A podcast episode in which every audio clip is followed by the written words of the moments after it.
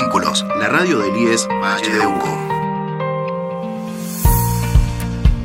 Hola, ¿qué tal? ¿Cómo les va? ¿Cómo andan? Esto es Acercando Distancias.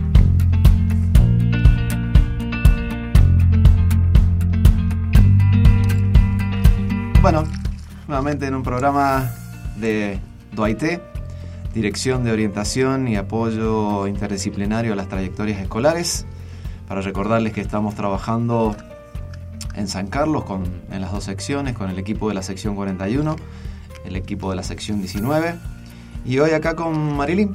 ¿Qué tal Marilyn? Buen día. Hola, buenos días. Eh, María Rosa ha tenido un, un problema así que no nos puede acompañar hoy. Pero bueno, en este programa queremos recordarles que, que Duaité sigue trabajando eh, arduamente con, con, las familias, con los docentes, con los alumnos, alumnas, para acercar distancias, para acercarnos a las trayectorias de ellos y poder eh, ir saliendo de a poco de esta pandemia eh, o post pandemia y, y, ir mejorando día a día la educación de ellos. Marilyn, no sé si querés. Bueno, la intención es eh, llegar a las familias, aprovechar este recurso que se ha ido construyendo en las escuelas, eh, donde las docentes y los docentes tuvieron que agendar todos los números de cada alumno, de cada alumna, crear grupos y la idea es a través de los docentes llegar a, a cada familia, ¿no? A las familias que están más cerca y en las familias que están en Biluco, en la escuela Lynch, en la escuela Soriano, acercándonos con temáticas de interés. Y en este tiempo eh, de pandemia uno va repensando formas de hacer y de pensar. Eh, y también va reformulando posicionamientos, ¿no? Y un posicionamiento fuerte que, que seguimos pensando en Duaité tiene que ver con el fortalecer redes vinculares y de la comunidad. Cuando las familias tienen escasos recursos para, para, acompañar el desarrollo de las trayectorias de sus hijos y de sus hijas, es importante fortalecer la red que acompaña. Y en este fortalecer eh, hay algo que, que, siempre comentamos con las familias, ¿no? que es, es el, eh, el posibilitar que los chicos estén en otros espacios, ¿no? A veces eh, en la familia, por los tiempos de trabajo, por las dinámicas familiares, a veces casi ni se habla. Entonces, habilitar estos otros espacios donde, se, donde está la palabra y donde está el juego. Entre ellos, la escuela artística, ¿no? La Escuela Artística de San Carlos. Por eso hoy nos acompaña Adriana Sagua, la directora de la Escuela Artística. Hola, buenas, buenas tardes, buenos días. Eh, depende de la hora que estén escuchando. A toda la audiencia, gracias por la, por la invitación. Contanos dónde están, cómo funcionan y algo que es importante, sobre todo cuando trabajamos en este tiempo con las trayectorias. ¿Es posible todavía eh, inscribirse, acercarse a la escuela artística? Sí, es posible, siempre la escuela está abierta. Eh, lo ideal es que sí, se comiencen desde el principio de año porque se van, a, son procesos de aprendizaje como en todas las escuelas formales. Nuestra escuela es una escuela formal, nada más que no es obligatoria, pero es formal. Eh, siempre podemos adaptar y como es, atendemos a diversidades educativas, por ejemplo, en, la misma, en el mismo taller de guitarra hay diferentes edades, de niños, pero diferentes edades, no es que todos tienen la misma edad como en la primaria. Sí tienen el mismo nivel académico de aprendizaje. Eh, por supuesto que no hay adultos con niños, pero sí entre niños pueden estar mezcladas las edades, lo cual hace un espacio de aprendizaje diversos que son mucho más enriquecedores desde, todo desde todas las dimensiones. Eh, siempre la escuela artística eh, es un es una escuela que ha ayudado y ha mejorado trayectorias escolares eh, también. ¿no? Muchos de los niños que llegan tienen algunos problemas de aprendizaje, llegan derivados por sus docentes o también por especialistas. Y bueno, y después comienzan a mejorar sus trayectorias y sus rendimientos escolares. No es el fin de la escuela artística. La escuela artística, eh, el fin es hacer llegar el derecho al aprendizaje al arte. Para nosotros cualquier lenguaje artístico es un derecho, así como es un derecho aprender a leer y escribir, aprender cualquier lenguaje artístico también lo es. Eh, sin embargo, hay estudios, hay una, una docente que, de posgrado que hizo una tesis eh, donde se comprobó que los mejores promedios o cómo habían mejorado los promedios de rendimientos escolares en las escuelas de enseñanza formal obligatoria eh, en los alumnos, digamos, el rendimiento académico había mejorado o los que ya eh, la mayoría de nuestros alumnos son buenos alumnos también en, en, la, en la, escuela primaria y de media también. Entonces, eh, no es el fin de la escuela, pero sí colabora y ayuda mucho también al desarrollo eh, de, los alumnos, ¿no? Las mismas funciones cognitivas, afectivas y sociales son las que favorecen el aprendizaje escolar y el desarrollo en general. Sí, sí. Están dadas las condiciones para que a través de otros instrumentos, eh, a través de los, de los lenguajes artísticos, los niños puedan expresarse con más libertad eh, y llegar a otros resultados de estos lenguajes. O sea, no, no hay, no está eh, eh, reglamentado, sí hay una secuencia, como siempre recalcamos, que es una escuela que sí hay un proceso de aprendizaje, pero sí tiene espacio de libertad, donde el niño puede expresarse. ¿no? Niños, por, por ejemplo, con problemas de timidez o de vínculo social o de la expresión oral, por ejemplo, cómo eh, en titres o teatro pueden expresar sus sentimientos, cómo a través de lograr eh, el, lenguaje y el desarrollo del, lenguaje musical mejora el rendimiento en, matemáticas, en lengua o en, la comprensión de textos también, digamos. Todo está vinculado y ellos también, la diferencia del arte, lo que nos pasa en las escuelas últimamente, es que los niños necesitan expresarse que no está pasando a lo mejor en la enseñanza formal. Entonces, nuestra escuela, además de formarlos, brinda un espacio donde ellos puedan expresar algo. Entonces, eso, eh, construir el mensaje a partir del arte, construir un relato a partir con otros, porque es inevitable la charla y la participación. No, no es que el niño está dibujando mirando un pizarrón al frente, estamos en mesas, uno le mira el trabajo al otro, le comenta, le dice tal cosa, hablan, ¿no? Eh, lo mismo en, teatro, en, coro, o sea, son espacios eh, participativos, interactivos y con, donde se van construyendo estos relatos, que a veces es un relato individual que se combina con el del compañero y a veces, en la mayoría de los casos, son relatos colectivos que comienzan. Inevitablemente nuestra naturaleza es lo colectivo. El aprendizaje colectivo es mucho más enriquecedor y eso es lo que pasa en la escuela artística la mayoría se emprenden eh, en forma colectiva el saber. Entonces es mucho más, no es, tan, no, no es tanta presión, porque no es él solo el que aprende, sino que empiezan a, entre todos a descubrir, digamos, ese espacio, eh, si se lograra en la escuela de enseñanza formal obligatoria, sería ideal. Ideal, porque todos tenemos parte de la visión. Adriana, y, con, todo esto que estás contando, la verdad que es muy interesante el, planteo que estás haciendo. Eh, ¿Cuál es la, variedad de, ofertas que tiene la escuela para, para darle a los chicos que aprendan o que intercambien ideas o, o, estén, digamos, que les pueda llegar a interesar?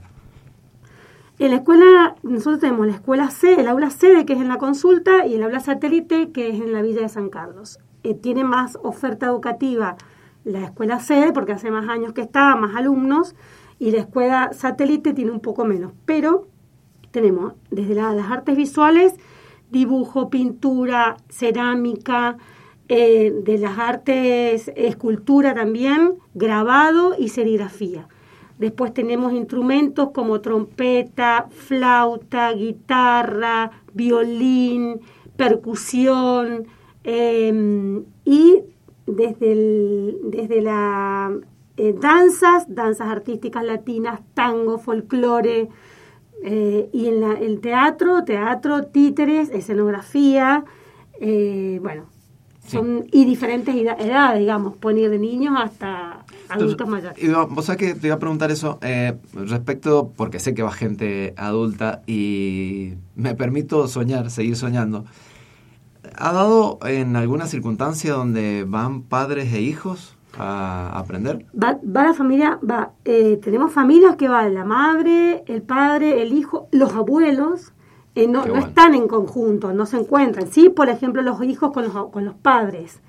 El otro día cuando hicimos la carpa en la escuela para inaugurar la carpa, eh, había un relato de, un, de uno de los abuelos eh, que tiene, tiene, creo que tiene principios de, de- de Alzheimer o algo así, y eh, comenzó a contar que él nunca se él va a cerámica y estaba su hija y sus nietos que estaban todos par- participamos de ese de ese encuentro y él contaba que a su edad eh, nunca se imaginaba eh, que él podía llegar a hacer es- esos objetos no y fue impresionante cómo la, la escuela toda lo, lo miraba a los niños y, y cómo él valoraba la importancia de ese lugar y cómo eh, él dice que en la semana, me contaba la hija, por ahí se olvida un montón de cosas, pero la clase de cerámica no se la olvida, que está al día. Buenísimo. O allá en la aula satélite vino un, un profesor, un, un adulto mayor que está aprendiendo piano, también de grande, porque su madre tocaba el piano.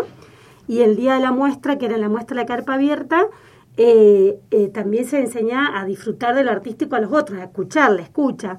Y era muy hermoso también verlo a él tocando y, y antes de sentarse en el piano, advertirle a los niños que estaban rodeando el piano, decirle, miren que yo estoy aprendiendo, me voy a equivocar. Y los niños mirando todo y todo el silencio y él tocando y por ahí se equivocaba y volvía a retomar y nadie, nadie se reía, nadie, todos lo miraban con una atención, digamos. Eso fue maravilloso, ¿no? Yo no sé si lo que voy a decir está fuera de lugar o no, pero digo, eh, vas hablando y voy pensando en nuestras familias que, que trabajamos en zonas rurales, como decía Marilyn recién, y no sé si a lo mejor lo pueden tomar como un espacio de esparcimiento o de, de despeje de, su, toda su actividad diaria, de, de salir de, de, de- de lo rutinario, de lo, de lo día a día, y poder a lo mejor compartir con su hijo un espacio distinto. Sí. Y a lo mejor, y a partir de ahí también aprender, ¿no? Sí, a nosotros lo que nosotros siempre luchamos desde la docencia en, estas escuelas es que no es una guardería, no es un taller municipal, eh, no es un centro de recreación, Bien, es una, una escuela de educación formal, se toma asistencia, hay objetivos a los que hay que llegar.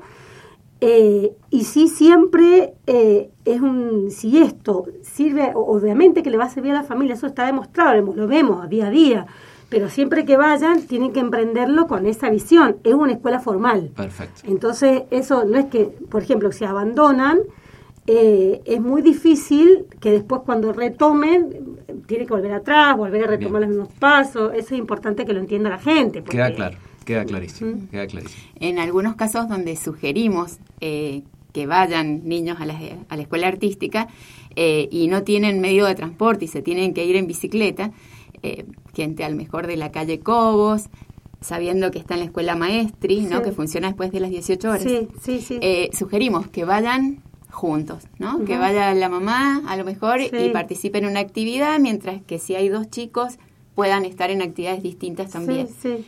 Hoy se habla mucho de déficit atencional, ¿no? Parecería que es una pandemia. Todos los niños y niñas Sí. tienen déficit atencional y tiene que ver con el control de la impulsividad, con la tolerancia a la frustración y atención, control de la impulsividad, tolerancia a la frustración van casi juntos, ¿no? ¿Y cuántas actividades de la escuela artística permiten eh, trabajar estas estas funciones? Sí, es, es lo que hablaba recién, es la libertad, primero que se permite el error todo el tiempo en el arte, porque eh, eh, es más, a partir del arte de los errores surgen obras maravillosas, así Sí. que el error no es para nosotros eh, visto como algo que, que está mal y que Y no debería verse en ningún ámbito, en menos, ningún ámbito, pero en menos nuestro, en el aprendizaje. En nuestro caso, como es artístico, eh, no hay registro del error, salvo que leas mal una partitura y que te vuelvas atrás. Y, y aparte el error, si es, por ejemplo, en el campo musical, se corrige inmediatamente porque se vuelve a hacer de nuevo junto a otros. Lo importante es que es junto a otros, digamos. Nunca tenés clases individuales, siempre son clases con otros. Entonces, sí, eh, esta frustración, llegan, hay muchas mamás, siempre me acuerdo una mamá que venía de, de una escuela primaria y venía con un diagnóstico pero fatal, ¿no? Bueno, mi hijo tiene déficit atencional, tiene esto, tiene esto, tiene, bueno, yo le digo que fue un especialista que le dijera esto. No, no, la, bueno, la docente, que eso, bueno, vamos a, vamos a suponer, digo que el niño no tiene nada. Vamos a ver, o sea, acá, acá todos los alumnos que tenemos acá son de déficit atencional, son toda la mayoría de la matrícula viene... O viene con los no, vamos a ver sí que Claro, acá no, o sea, la verdad que nosotros no tenemos ese registro ni no, bueno. Y los niños son, nunca abandonaron, les siguen hasta el día hace cuatro años que vienen, son excelentes alumnos, se destacan en todo, una permanencia en la escuela que también es muy importante. La verdad que se, son diferentes las miradas y también el caratular o el decir, el, este chico tiene esto o este... Tenemos muchos niños con, con autismo también que bastante, se, se, conectan de, otra manera.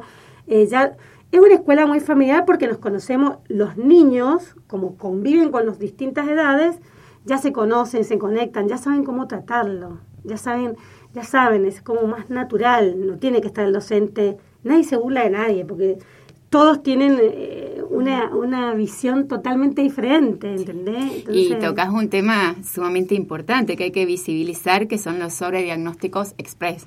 Claro. Hoy tenemos chicos que tienen un montón de, de patologías, por eso es tan importante la DUAIT, ¿no? Antes de derivar a neurología, DUAIT tiene que pasar, ¿no? no la bola mágica no la tiene ningún eh, especialista eh, y los niños son, van construyendo su subjetividad en este entramado de vínculos que tenemos que conocerlos, ¿no? Este contexto eh, de las dinámicas familiares, de los recursos que en la zona se tienen, son fundamentales, atraviesan las trayectorias. Sí, aparte, saber que, que, un diagnóstico no se realiza en una sola intervención. No. eso también uno supone que esto está claro de siempre, pero parece que no, mm. que, que a veces hasta los mismos papás suele decir, bueno, lo llevo y cuando salen dicen, bueno, ¿qué es lo que tiene?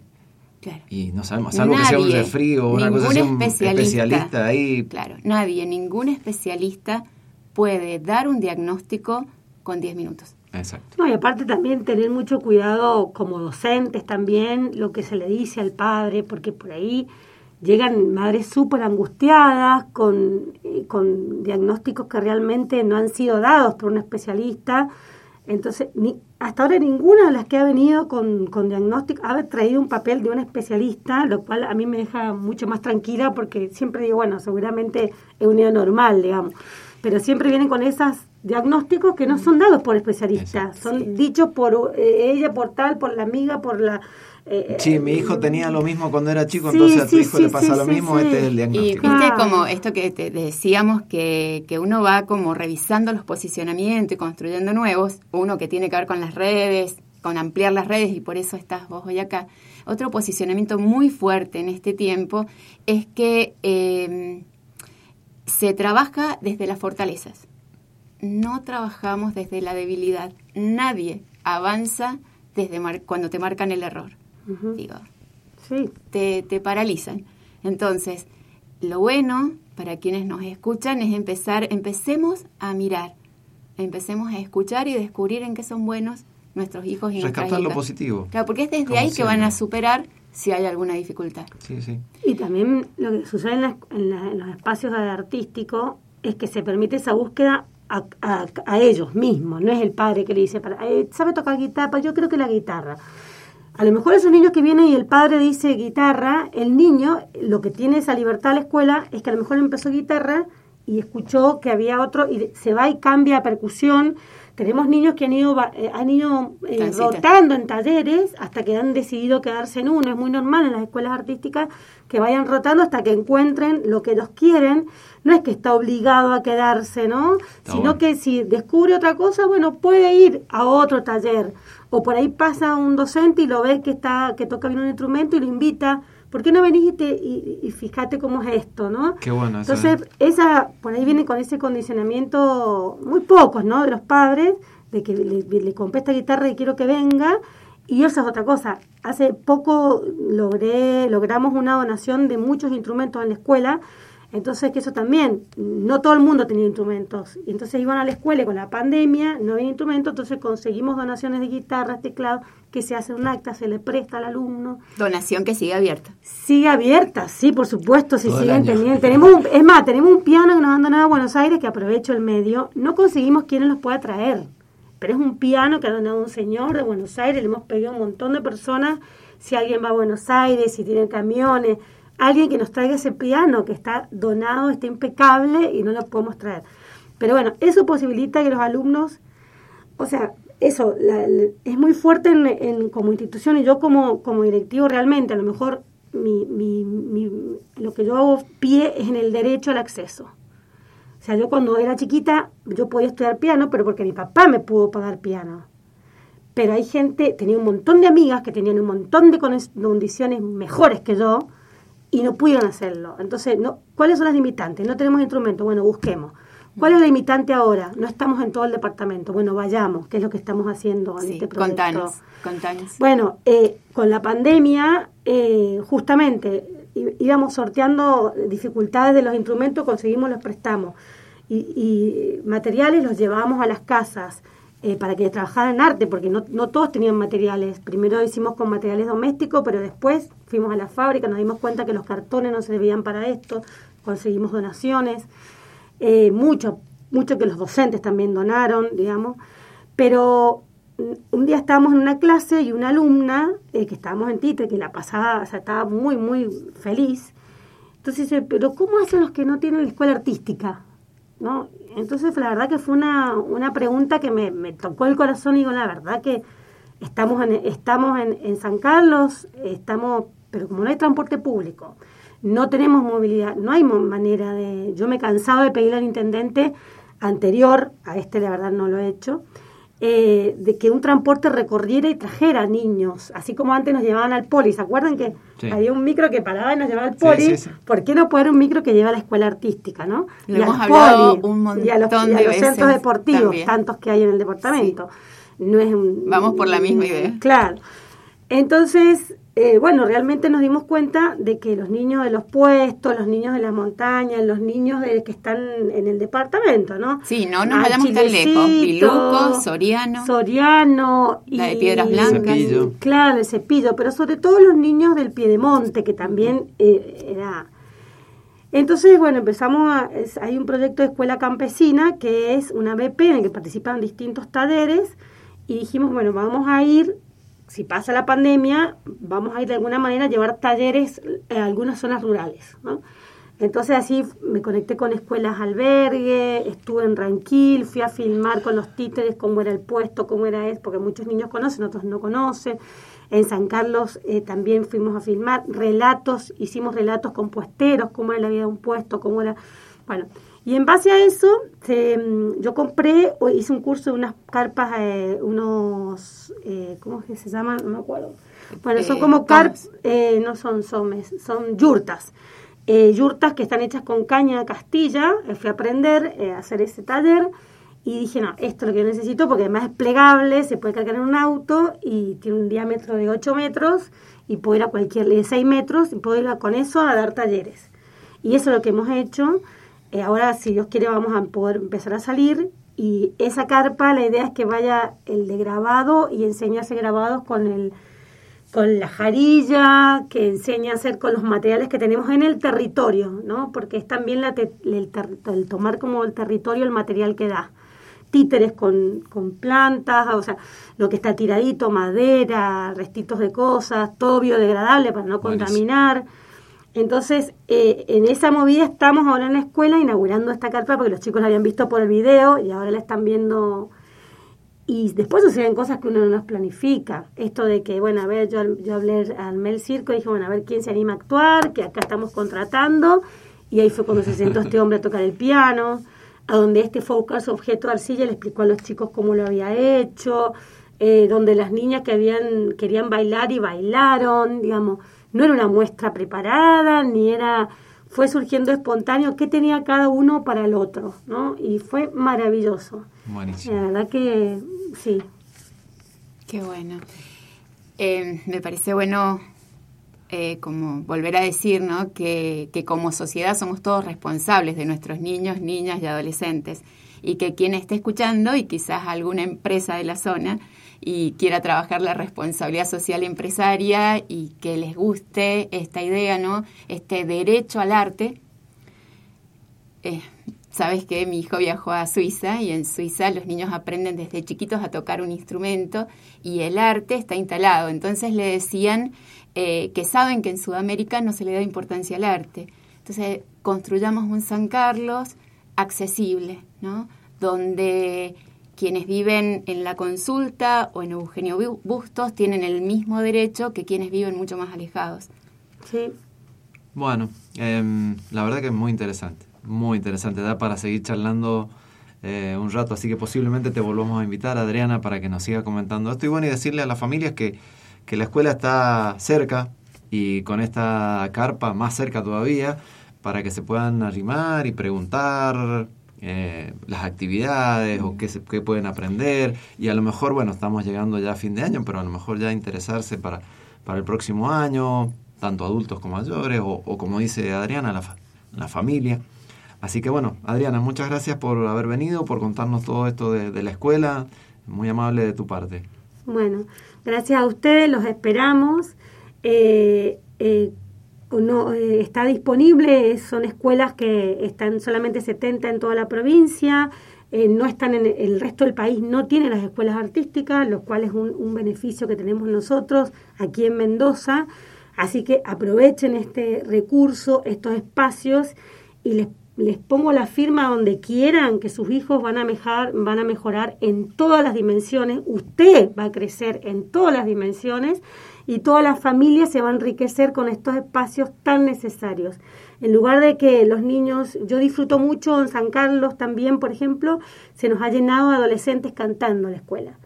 Y la verdad que eh, yo de solo pensar que están ahí y no están en la calle eh, haciendo vaya a saber qué y están aprendiendo un lenguaje como es el canto y se están escuchando y se respetan tanto, me siento maravillada, digamos. Es un, es un trabajo que reconforta ver el espacio que se genera, que toma la escuela artística, que actualmente es un espacio no solamente de expresión, sino de escucha.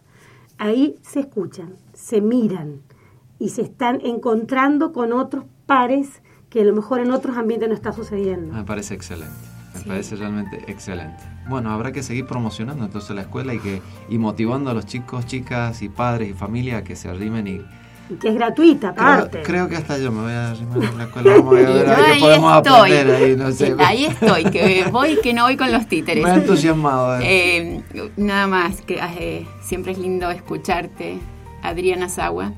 Eh, pero todas estas funciones, atención, memoria, vocabulario, que están implicadas en el aprendizaje, son las que se ponen en juego en el arte.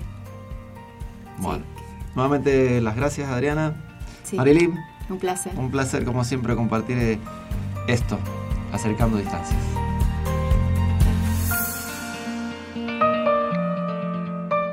Vínculos, la radio del IES Valle de Uco.